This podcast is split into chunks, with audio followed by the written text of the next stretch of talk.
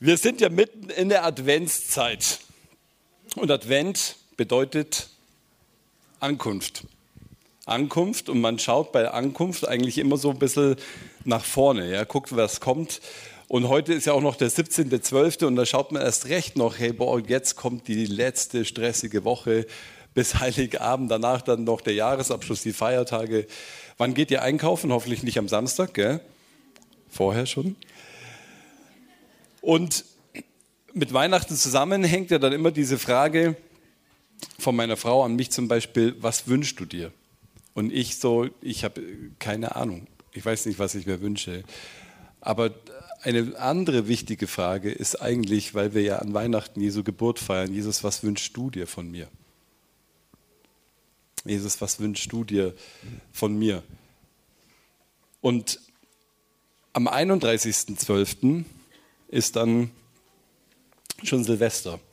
Und an Silvester, da geht es dann eigentlich schon eher wieder Richtung Rückblick.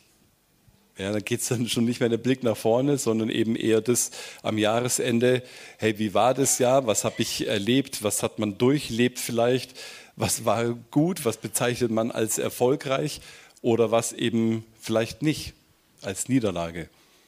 Und da möchte ich heute auch euch schon mit hineinnehmen in, die Überlegung, wie das Jahr für dich war und ob das, was du gemacht hast im letzten Jahr, ob es das war, was Gott für dich hatte. Habe ich meine Zeit, meine Kraft, mein Geld, meine Liebe so investiert, dass es Gott geehrt hat. Dazu später mehr. Wir steigen mal ein in die Predigt und bei mir ist es so, ihr müsstet das wissen, man betet dann und überlegt dann, weiß, hey, boah, da habe ich meinen nächsten Predigtermin, über was soll ich denn predigen? Und klar ist Advent und Weihnachten und da ist aber auch schon so viel gesagt worden dazu. Und dann vor ein paar Wochen habe ich den Mika abends eben folgende Geschichte vorgelesen aus dieser Kinderbibel. Es war einmal ein Mann, der arbeitete auf dem Feld und grub die Erde um. Was er nicht wusste, war, dass in dem Acker ein Schatz vergraben war. Er grub und grub und plötzlich machte es Klang, Kling, Klong. Nanu, was war denn das? Seine Schaufel war auf etwas Hartes gestoßen und er grub den Gegenstand aus, hob ihn hoch und wischte ihn ab. Es war eine Truhe. Sie war rostig und verschlossen, aber quietsch. Er schaffte es, den Deckel zu öffnen. Was er da drinnen sah, ließ ihm den Atem stocken. Sie war voller wunderschöner, glitzender, glänzender, funkelnder, kostbarer Juwelen. Eine Schatztruhe. Der Mann wollte diesen Schatz unbedingt haben. Na klar, selbst wenn er alles verkaufen musste, was er hatte, um ihn zu bekommen. Schnell buddelte er die Truhe wieder ein, rannte nach Hause und verkaufte all sein Hab und Gut. Dann nahm er das Geld und kaufte damit den Acker. Jetzt gehörte das Land ihm und ebenso wie der Schatz, der darin verborgen war. Er rannte hin und grub die Truhe ein zweites Mal aus. Und Jesus sagte, also es ist ein bisschen Kinderbibeldeutsch, gell, versteht ihr schon. Zu Gott nach Hause zu kommen, ist genauso wundervoll wie einen Schatz zu entdecken. Vielleicht musst du graben und schwitzen, um ihn zu finden. Und vielleicht musst du genau hinsehen, um ihn zu entdecken. Vielleicht musst du alles andere aufgeben, was dir bisher wichtig erschien, um ihn zu bekommen. Doch da zu sein, wo Gott ist, in seinem Königreich ist wichtiger und besser als alles andere auf der Welt. Das ist es wert, alles dafür aufzugeben. Und Jesus sah sie an, denn Gott ist der größte Schatz von allem. Das ist die Grundlage für die heutige Predigt. Dieser Schatz im Ackerfeld, dieses Gleichnis, das ihr in Matthäus 13, Vers 44 nachlesen könnt. Und ein paar Tage später kam der Mika dann eben mit diesem Bild von den Achem Maxi Kids nach Hause. Da haben sie dann auch nochmal über diesen Schatz im Acker oder von dieser kostbaren Perle von einem anderen Gleichnis gesprochen gehabt. Und wenn Jesus so Gleichnisse, so Beispielgeschichten erzählt hat, dann haben ihn die Jünger oft danach gefragt, hey, was soll denn das bedeuten und warum verwendest du immer solche Geschichten, solche Gleichnisse, wenn du zu den Leuten redest? Und Jesus hat dann geantwortet, dass er in einem Geheimnis zu den Leuten spricht, damit sie es nicht sofort erkennen, damit sie es nicht sofort verstehen, weil sie eben, so erklärte das dann später, verschlossene Augen hätten, obwohl sie sehen, verschlossene Ohren, obwohl sie gehört haben, obwohl sie Jesus live mitgekriegt haben, konnten sie es doch nicht erkennen, doch nicht erfassen. Und dort, wo er über dieses Geheimnis spricht, da steht dieses griechische Wort Mysterion oder Mysteries auf Englisch.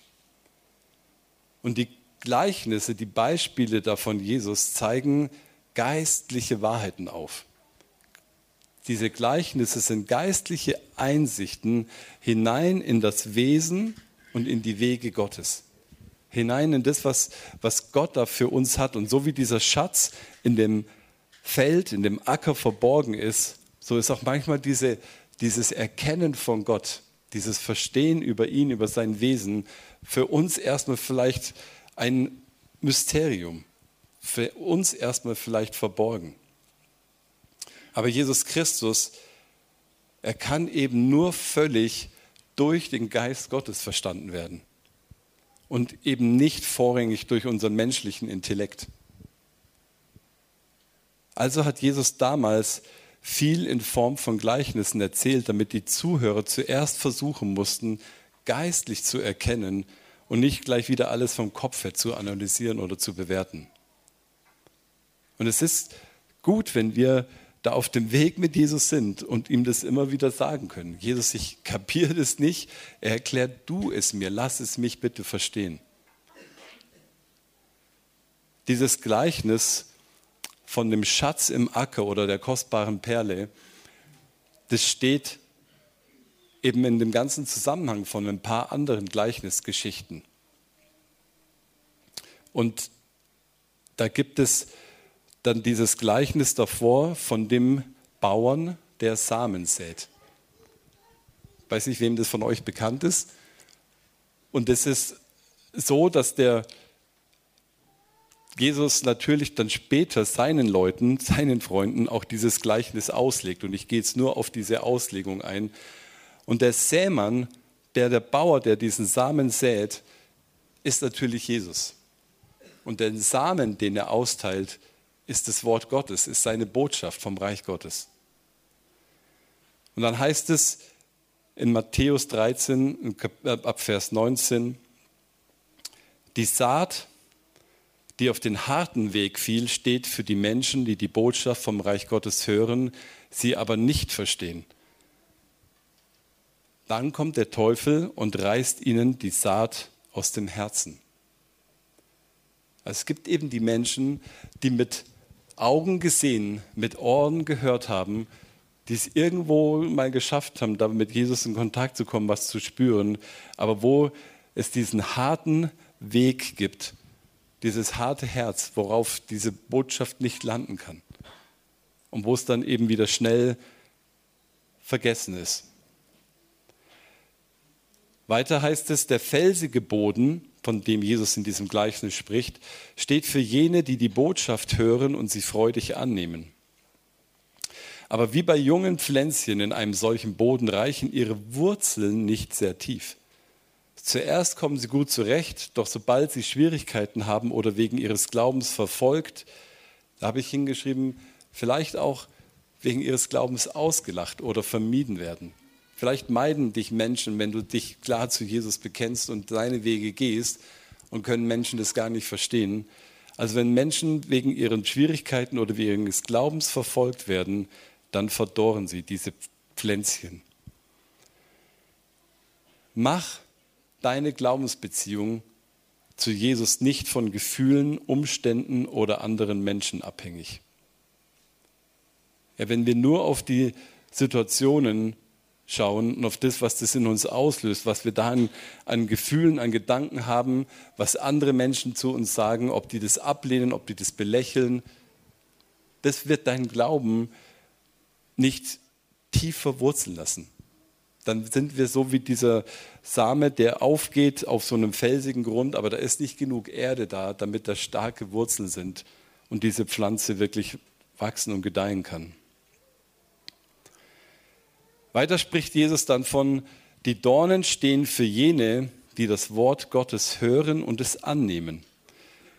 Doch viel zu schnell wird es erstickt durch die alltäglichen Sorgen, Sorgen und die Verlockung des Reichtums und die Ernte bleibt aus. Also das ist so toll zu sehen, diese Bilder, dieser harte Weg, dann kommt dieser felsige Boden, wo wenig Erde ist. Jetzt fällt schon auf mehr Erde, aber das sind dann entweder die Dornen, das Gestrüpp, die Hecke oder vielleicht irgendwie dann Unkraut, was damit aufwächst. Gibt es auch noch ein anderes Beispiel von Jesus. Und das steht für diese Sorgen des Alltags. Für das, was in unserem Leben oft so, so los ist und was uns beschäftigt hält und umtreibt und was wir manchmal irgendwie vielleicht stressig und nervig empfinden. Und daraus resultieren oft ja dann Gedanken und Sorgen oder sogar Ängste. Was kommt? Was, was wird aus meinem Leben? Wie soll es nächstes Jahr weitergehen? Wenn dieses Jahr schon so lief, was kommt dann? Und bring all deine Sorgen und Ängste immer gleich zu Jesus. Sprich mit ihm darüber und halte an den Wahrheiten von Gottes Wort fest. Es geht beim Evangelium nicht zuerst um unser Glück sondern dass wir ihn erkennen und dass wir ihm folgen mit unserem Leben. Doch dann erwähnt Jesus auch den guten Boden. Ja, wenn der Sämann diesen Samen aussät, dann, fällt der, dann steht der gute Boden für die Herzen derer, die die Botschaft Gottes annehmen und eine große Ernte einfahren. 30, 60, Jahrhundertmal so viel, wie gesät wurde. Toll, dass es genau so auch passiert, wie Gott sich das an sich für jeden Einzelnen wünscht von uns. Dass es da diesen, diesen vorbereiteten Herzensboden gibt, dieses Herz, was wie ein fruchtbares Ackerfeld ist. Und wenn das Wort Gottes, seine Botschaft von seinem Reich da hineinfällt, dass das Wurzeln schlägt, dass das wächst, dass das gedeiht, dass das gegen Sturm und Wind und Wetter bestehen kann und dass daraus Frucht hervorkommt. Ja, dass es nicht nur da steht, weil es halt wächst, sondern jeder Baum, jede Pflanze, jede Blume, die produziert ja selber an sich wieder Samen, wo, was man als Frucht bezeichnet, oder die Getreideehre, woraus 30, 60, 100-fach Frucht entstehen darf. Und das ist Gottes Ziel, Gottes Wunsch, auch für unser Leben. Und wir sind da gechallenged, ob wir Lernende sind ob wir Schüler und Schülerinnen von Jesus sind. Haben wir einen offenen und lernbereiten Verstand und Herz? Sind wir bereit, unsere festen Gedanken, Dinge, die wir da oben drin haben, unsere Meinungen, unsere Traditionen zur Seite zu legen? Bist du hungrig und sehnsüchtig danach, um all das zu erfassen, wer Jesus ist und was er tut? So können wir unseren Herzensboden weich halten und mit dieser Haltung immer wieder als Lernende Gott zu begegnen. Springen wir nochmal zurück zum Weihnachtsfest. Und zu Weihnachten gehören ja Dinge wie Familie, wie Geschenke, wie Feierlichkeiten, wie gutes Essen. Doch der eigentliche Grund, und der Inhalt ist Gottes Sohn. Dass er kam. Und Jesus führt uns dann, wenn er als erwachsener Mensch unterwegs ist, dort in Israel und den Menschen das, das erzählt von Gott und von seinem Reich, Er führt uns aus der Finsternis der Sünde zum Licht. Und er leitet uns zu dem Weg des Friedens. Zu dem Frieden mit Gott, zu dem Frieden mit anderen und zu dem Frieden mit mir selbst. Und aus diesem Grund, weil wir das damit verbinden, weil wir diese, diese ganze Geschichte ja sehen, ist Weihnachten dieses frohe Fest. Ist es diese frohe Botschaft, weil da so viel Freude drin steckt, dass Jesus kam, um uns frei zu machen, um uns zu retten, um uns zu lieben, um uns zu begnadigen, um uns in seiner ganzen Klarheit, in seinem Fokus, in all dem zu begegnen. Und deswegen können wir Weihnachten mit, einem, mit einer Textzeile aus einem englischsprachigen Lied verknüpfen. Ich erzähle sie euch. In einem Lied heißt es, Kissed by a sloppy wet kiss. Auf Deutsch, wir sind geküsst worden mit einem feuchten Kuss. Und ich weiß nicht, ob ihr das kennt, aber ich habe das manchmal mit Absicht gemacht, bei meinem kleinen Mika, ihn mit so einem richtig dicken, fetten Schmatzer geknutscht. Die mögen das nicht, die Kinder, ich weiß. Auch die Enkelkinder nicht. Aber warum man das macht, keine Ahnung. Man macht das halt und möchte dadurch seine ganze Liebe, seine ganze Zuneigung, all das ausdrücken. Ja? Und deswegen Weihnachten kissed by a sloppy wet kiss. Dass Gott, der Papa im Himmel, uns so gerne küssen will mit diesem nassen, feuchten Kuss, so einen dicken, fetten Schmatzer aufdrücken möchte. Und das hat er ja getan. Er hat es ja gemacht, indem er uns so nahe kam, in unsere Nachbarschaft zog, indem Jesus selbst Mensch geworden ist. Ein Kollege von mir, der Jürgen Kramer, der hat sich mal überlegt, was er gerne bei seiner Grabrede denn hören möchte. Was sollen da Menschen über ihn sagen? Was sollen vielleicht Arbeitskollegen, Familienangehörige über ihn sagen? Was soll Gott über ihn, über sein Leben sagen? Und dann hat er so empfunden, dass Gott in totaler Liebe, wie ein Vater eben zu seinem Sohn so, so gut ist und es mit ihm bespricht, dass Gott zu ihm gesagt hat, hättest du mein Angesicht mehr gesucht, ich hätte noch mehr für dich gehabt. Ich hätte noch mehr für dich gehabt. Nur 70 Prozent von dem, was, was Gott für mich gehabt hätte, hat er so empfunden, der Kollege, ist das, was er vielleicht bisher erfasst hat, was er bisher vielleicht irgendwo da gelebt hat. Und er hat gesagt, ich will da Gott nicht verpassen, das sind noch Schätze. Ich will alles erleben, was Gott für mich hat.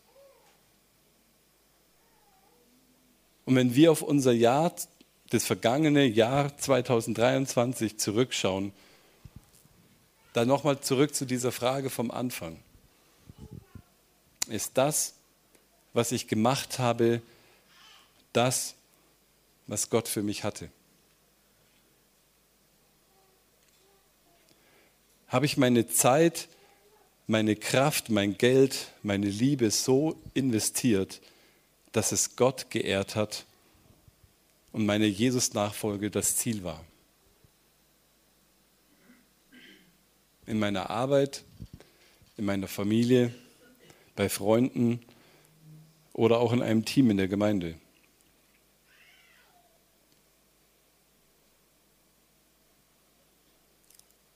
Und Rückblick hängt ja immer irgendwie mit Ausblick zusammen. Und deswegen dieses Bild auf diesen Schatz im Ackerfeld. Auf das, dass da dieser kostbare Schatz ist, dieser, diese wertvolle Perle.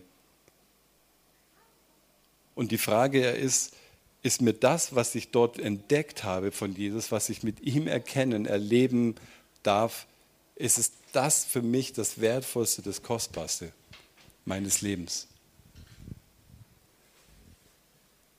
weil alle Schätze dieser Welt, aller Reichtum, die Liebe einer Frau, die Ideen dieser Welt sind nichts im Vergleich mit seiner Liebe, mit seinen Schätzen, mit seinen Segnungen, mit dem, was er da hat. Alles, was wir brauchen, alles, was nach dem sich unser Innerstes sehnt, das haben wir ja in Gott, das finden wir ja bei ihm. Weil er darauf die bestmögliche Antwort ist. Und zugleich gilt es, dass alles, was ich über Gott stelle, alles, was mich da noch abhängig hält, alles, wo ich da noch nicht in dieser Klarheit, in dieser Hingabe leben kann, dass das Götzen sind, die mich fernhalten von Gott. Und Jesus lädt uns ja immer wieder dazu ein, dass wir zuerst, zuerst heißt nun mal zuerst, als erstes danach schauen, danach daran denken, dar, darüber nachdenken nach dem Reich Gottes, nach dem, was, was ihm wichtig ist, was seine Sache ist. Weil die Welt ist so krass schön und hat so viel Gutes. Und da gibt es so viel zu entdecken und wir haben da eine Mitverantwortung drin in diesem Leben. Und zugleich wissen wir, dass es nicht trägt und hält. Wir versuchen uns abzusichern mit Altersabsicherung, allen möglichen Versicherungen. Und doch sagt Jesus, schaut die Spatzen an, sie fliegen und sie freuen sich und sie zwitschern und sie machen sich keine Sorgen um den morgigen Tag. Und die Blumen stehen da in ihrer Schönheit, aber keine ist so schön wie das, was du mit, mit Gott erleben kannst. Und du kannst da nur dieses Leben hier auf dieser Erde für eine kurze Zeit leben und danach kommt die Ewigkeit. Und deswegen diese Frage, ist Gottes Reich, ist Gottes Sache, ist die Beziehung, die Begegnung mit ihm dein größter Schatz? Die Begegnung mit ihm, ihn zu sehen, ist das Bedeutendste ist das, was alles in unserem Leben auf den Kopf stellt. Und daraus, wenn wir ihn erleben, wenn wir ihn erkennen, erwächst eine Begeisterung für Jesus, so wie bei diesem Mann, der diesen Schatz im Ackerfeld hatte, diese kostbare Perle gefunden hat und gesagt hat, ich gebe alles dafür hin. Ich verkaufe alles, was ich habe, alles, was mein Leben bisher ausgemacht hat, ist nichts mehr im Vergleich zu diesem Schatz, zu dieser Perle. Und das möchte ich euch gerne mitgeben in diese Weihnachtszeit, wenn es darum geht, nicht nur an Jesu Geburt zu denken und das zu feiern, dass er auf die Welt kam und dass es sein Geburtstag ist, sondern diese Auswirkung. Was hat denn Jesus damit gebracht? Was ist denn sein, sein Weg, sein Ziel da für uns mit drin gewesen? ihm nämlich zu begegnen. Nicht nur in der Krippe, wo er als Baby liegt, sondern ihm zu begegnen in dem, wer er heute ist, der auferstandene Herr. Dass er heute lebt und dass er dort dir heute in deinem Leben begegnen kann. Ich schließe mit einem Vers, bereitet dem Herrn den Weg denn siehe, der Herr kommt gewaltig. Mit diesem Wochenspruch aus dem 40. Kapitel des Buches Jesaja werden wir heute am dritten Advent aufgefordert, Gott den Weg zu bereiten. Und das bezieht sich nicht in allererster Linie auf das Kommen des Christfest und es hat auch nichts mit geschmückten Weihnachtsstuben zu tun. Wir sollten vielmehr den Weg bereiten für den Erlöser, für den Messias. Jesus kam vor 2000 Jahren in die Welt und zeigte uns, was es heißt, versöhnt mit Gott, unserem Vater, zu leben. Und in seinem, es ist zwar ein unsichtbaren Reich, aber in seinem Reich hier auf der Erde darin zu leben und zu wirken. Und diese Message ist so ein gewaltiger Unterschied zu allen Religionen. Jesus macht alles neu. Und Jesus ist nicht tot. Er ist auferstanden und er lebt heute. Und er hat die Kraft und die Macht, alles neu zu machen. Innere und äußere Freiheit, innere und äußere Heilung. Und er schafft Nähe statt Distanz in Beziehungen zu Gott und zu den Menschen. Und Jesus wird wiederkommen und auch in Herrschaft und Macht sein endgültiges Reich hier aufrichten. Und bis dahin bereiten wir dem Herrn unseren Weg, sodass seine Herrlichkeit seines göttlichen Reiches auch für andere erlebbar wird. Auch wenn wir das, diesen Schatz von seinem Reich in vielleicht zerbrechlichen irdischen Gefäßen haben. Das gehört vielleicht manchmal dazu. Aber wir haben diesen Schatz, dieses, was er uns anvertraut von seiner Herrlichkeit, seines Reiches. Und dass wir dem Herrn den Weg bereiten, dass es für andere erlebbar wird. Wir gehen jetzt in eine Gebetszeit, also wir werden zusammen einen Song singen, aber du kannst in der Zeit auch einfach selber beten, für dich nochmal reflektieren. Und im Anschluss steht ja immer unser Segnungs- und Gebetsteam zur Verfügung. Und ich gebe dir nochmal diese drei Aspekte mit. Jesus, was möchtest du von mir? Wie schaut mein Herzensackerfeld aus? Und ist das, was ich gemacht habe, das, was Gott für mich hatte?